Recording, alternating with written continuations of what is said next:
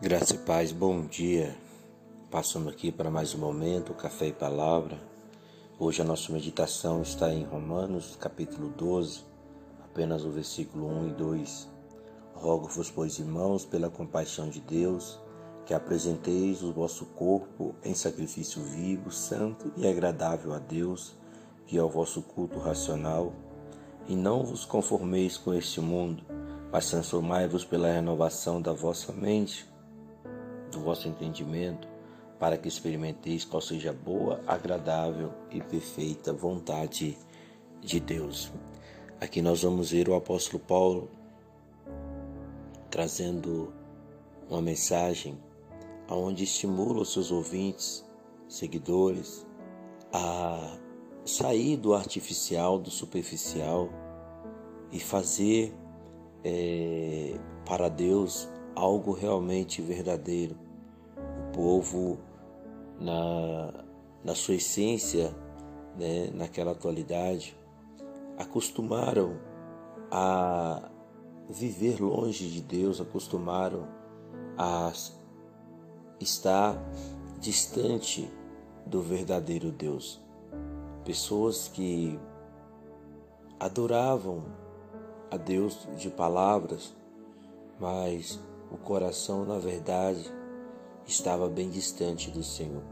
Israel ele tinha um costume muito grande né, de se afastar de Deus naquela época dos sacrifícios.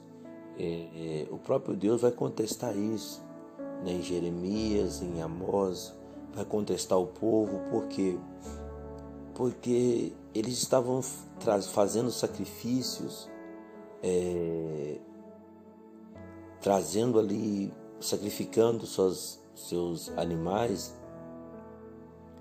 mas o coração não estava presente naquilo ali. E Deus ele não se agradava, Deus ele é, o que o Senhor procura é algo verdadeiro e não simplesmente algo de só por, por, por fazer. E aqui Paulo vai dizer: rogo-vos, pois, ou seja, é, pela compaixão de Deus, que apresenteis o vosso corpo em sacrifício vivo, santo agradável a Deus. Né? Ele está dizendo que nós precisamos apresentar a nossa vida, toda a nossa, todo o nosso corpo, todo o nosso ser ao Senhor como um, um culto verdadeiro, um culto racional, um culto de entendimento que nós possamos realmente saber o que estamos fazendo, né? porque assim Deus se agrada. O, salmista vai nos dizer no Salmo 51 que é um coração quebrantado e contrito não desprezará jamais o Senhor. Né? O próprio Jesus, ele vai nos dizer em João capítulo 15 que se nós se ele estiver em nós e as palavras dele permanecerem em nós, tudo que nós pedimos, ele será feito quando verdadeiramente Deus permanecer em nós. Então, irmãos, há uma necessidade da minha parte, da sua parte, de olharmos para dentro de nós mesmos e, fazermos uma análise é, de como nós estamos tratando Deus na nossa vida. Qual a importância nós estamos dando para Deus. Então nós precisamos analisar bem, precisamos é, olhar bem se o nosso culto, se a nossa adoração, se o nosso servir a Deus é verdadeiro ou simplesmente por conveniência. Eu adoro a Deus ah, porque eu preciso de algo, preciso de uma bênção, e quando eu recebo, tchau, Deus, né? vou viver minha vida. Muitos agem dessa maneira. E Deus não responde, porque Deus ele procura adoradores que verdadeiramente o adorem em espírito e verdade. O que ele vai dizer para aquela samaritana é isso. Eu estou cansado do sacrifício. Eu estou cansado de pessoas que verdadeiramente não entendem o significado de Deus, da palavra Deus, da palavra adoração. E ele requer de nós um sacrifício vivo. O que é um sacrifício vivo? É algo verdadeiro, algo que tenha valor, que tenha essência.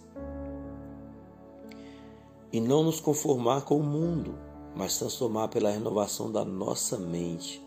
Nós não podemos tomar o molde, a forma que o mundo tem, mas precisamos transformar a nossa mente, viver uma, uma mente, ter uma mente transformada para que Deus possa se agradar de nós.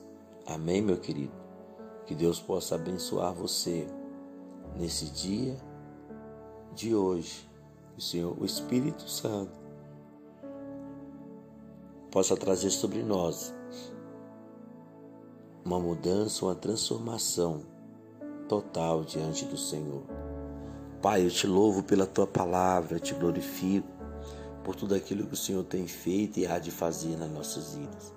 Pai, abençoe esse amado ouvinte, esse irmão que estará ouvindo esta mensagem, que ela possa tocar no íntimo, no coração de cada um, meu Pai, e que nós possamos, meu Deus, chegar a uma transformação, chegarmos, meu Deus, a uma nova atitude, a nova postura diante do Senhor. Abençoe o nosso dia, livrai-nos de todo mal, em nome de Jesus. Amém.